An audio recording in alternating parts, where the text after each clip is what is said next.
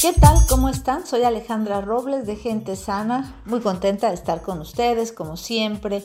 Es un placer tener estos espacios en donde yo puedo compartir con ustedes temas de interés, además de temas que podamos reflexionar hacia ellos. Y hoy tenemos en particular el tema de cómo romper la barrera del no puedo.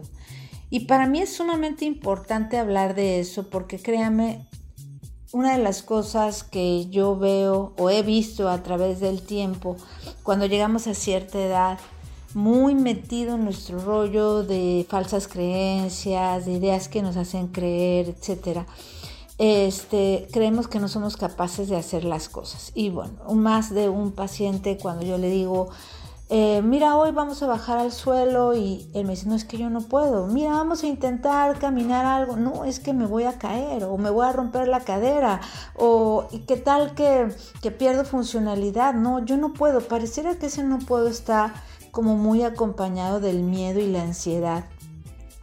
Y me encanta la idea de hablar de este tema porque recuerden que todo el proyecto que tenemos de reeducación, todo el proyecto que tenemos de darles información para que ustedes a través de esa conciencia puedan de verdad generar cambios que los lleven a una transformación de su vida, no solamente en la parte funcional, sino en la parte global, biopsicosocial, en su mente, su cuerpo y su alma.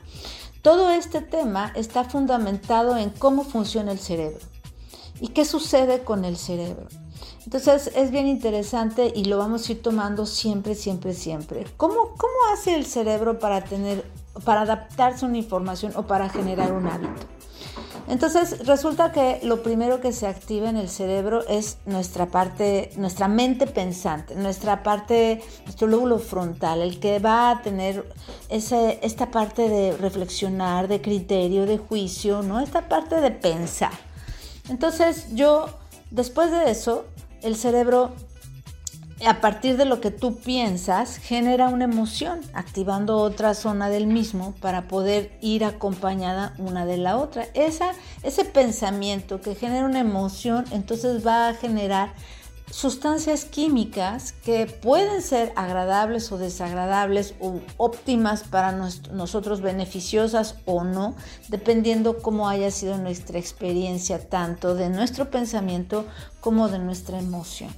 Y entonces resulta que somos, que somos seres como de hábitos o, como, seres em, de repetición. ¿A qué me refiero con esto?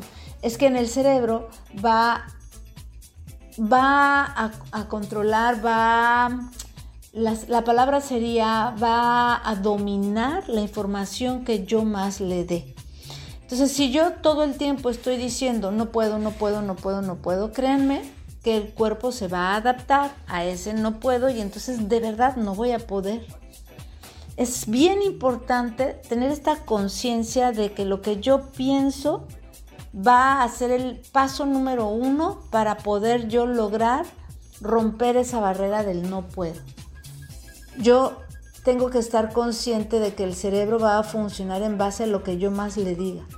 El cerebro va a estar trabajando en base a lo que yo más le repito, pero va a llegar un momento en que eso que yo le digo mucho, mucho, mucho, se va a adaptar a eso y lo va a volver un nuevo hábito. Entonces cambian todas las cosas, se adapta a esa información y ya, esa es como su nueva realidad. Por eso es tan especial esta parte de la reeducación funcional que Gente Sana te propone a través del método RDP, porque de lo que se trata es de que tú puedas ser capaz de decir, ok, ¿cuál es mi problema? Vamos, o sea, tú piensas, mi problema es que me duele mucho mi espalda. Entonces, lo que te enseñan o lo que te dicen es no cargues, punto número uno. ¿eh? No cargues nada pesado, este, no te agaches, no vayas al suelo porque te puedes lastimar más tu espalda. Entonces, ¿tú te lo crees? Tú te lo crees porque obviamente la voz del médico es sumamente importante y una de las cosas que yo he visto a través del tiempo es que cuando hay lesiones, en este caso que estoy dando el ejemplo de una lesión de columna, cuando hay lesiones o condiciones como una hernia de disco, como una listesis y otras, una de las primeras cosas que el médico dice es no hagas, no cargues, no te rotes, no bajes al suelo, no esto, para evitar que te vayas a lastimar. Y de verdad creemos que eso es así. Entonces lo dejamos de hacer. Y yo, miren, tratando esto, me acuerdo de un caso en donde una chica sumamente joven, tendría como 25 años, ella tenía un problema de columna, estaba embarazada cuando empezó con el problema, ¿no? Eh, le hicieron, pues después de que nació su bebé, los estudios y resultó que tenía una hernia de disco.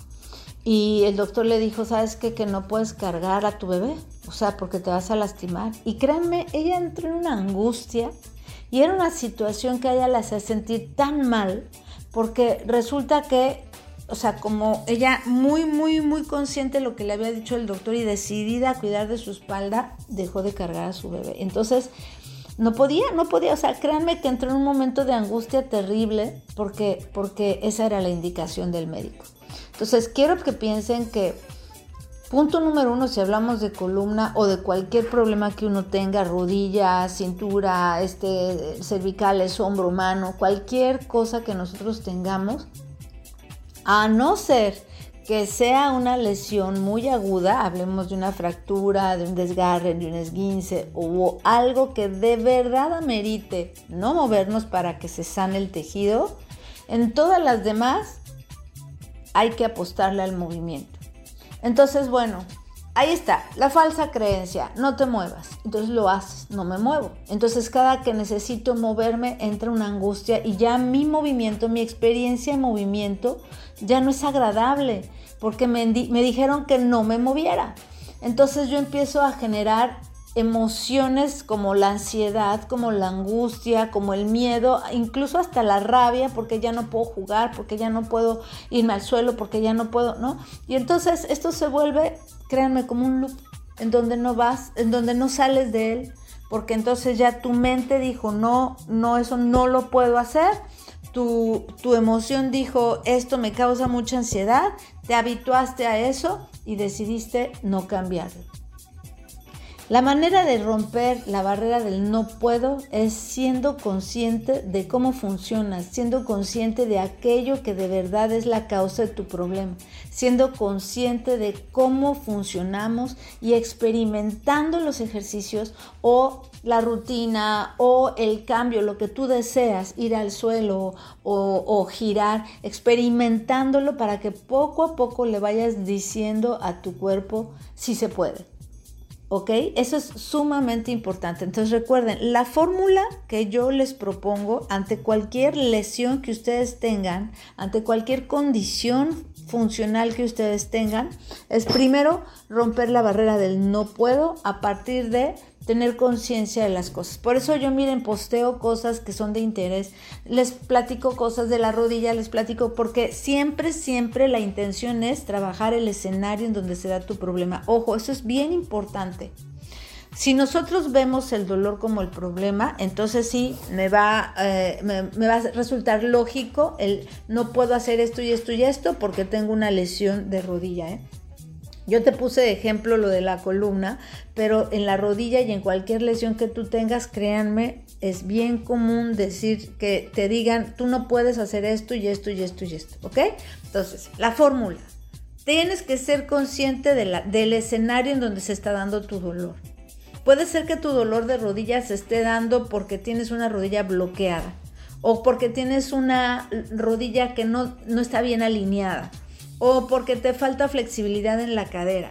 Entonces, a partir de que vas entendiendo cómo funciona el cuerpo y dónde está el origen de tu dolor, entonces tú lo vas a trabajar. Entonces, primero es conciencia, conciencia del por qué y para qué voy a hacer las cosas a favor de mi bienestar funcional. Después, hacer el ejercicio, porque cambiar un patrón, cambiar una información aprendida a la que tu cuerpo ya se adaptó, se puede cuando tú le reviertes la información diciéndole otra cosa diferente. ¿Ok? Entonces, en vez de decir no puedo, ahora voy a decir sí, sí puedo, voy a poner mis ojos en lo que sí puedo hacer y no en lo que no puedo, en lo que me cuesta trabajo. Y voy a experimentar el movimiento, quizá adaptándolo un poquito, quizá incluso haciendo mímica del ejercicio o del movimiento, pero no, me voy a quitar de la cabeza la idea de no puedo. Y ese no puedo y ese ejercicio hecho y esa conciencia que tomas, la vas a repetir y a repetir y a repetir, recordándote que el, cerebro, más o menos según ciertos estudios, tarda 21 días en captar una nueva información. ¿ok?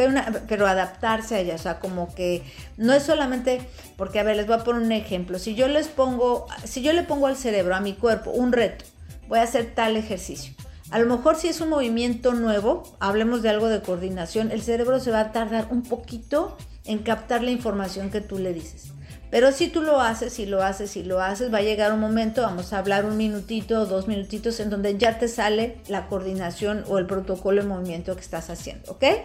Pero si tú lo dejas de hacer, pues ya se te olvida y ya, en el momento, esa memoria de trabajo se generó y tú pudiste hacer el ejercicio. Pero si realmente quieres que ese patrón de movimiento que aprendiste en una clase perdure, entonces tienes que repetirlo y repetirlo y repetirlo. Y más o menos 21 días, 3 semanas es lo que el cuerpo va a tomar para adaptarse a él y ya que te lo aprendiste, ya se generó la memoria allí y ya lo tienes hecho, ¿ok? Y entonces quizá nunca se te vaya a olvidar. Pero para que tú logres tener el beneficio de ese trabajo aprendido y adaptado nuevo, necesitamos más o menos 3 meses. Y de allí hay estudios que dicen que de tres meses a nueve es el tiempo que se necesita para que tu cuerpo revierta una información, tu cerebro. Y cómo a través de la conciencia, de la experiencia, del nuevo estímulo y de ser constante.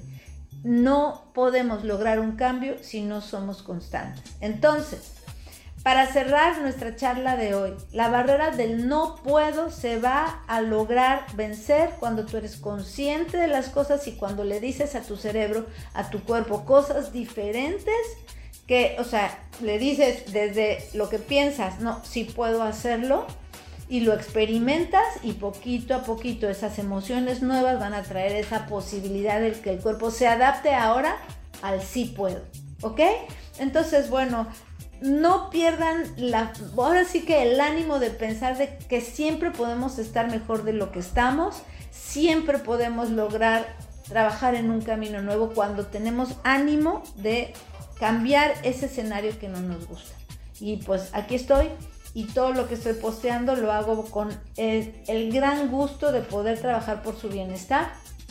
Y ánimo, sí se puede, sí se puede generar cambios y pues sigamos adelante trabajando por el bienestar de nuestra vida funcional y pues yo soy gente sana. ¿Y tú qué te parece? Cuídate mucho, que estés muy bien, nos vemos la próxima.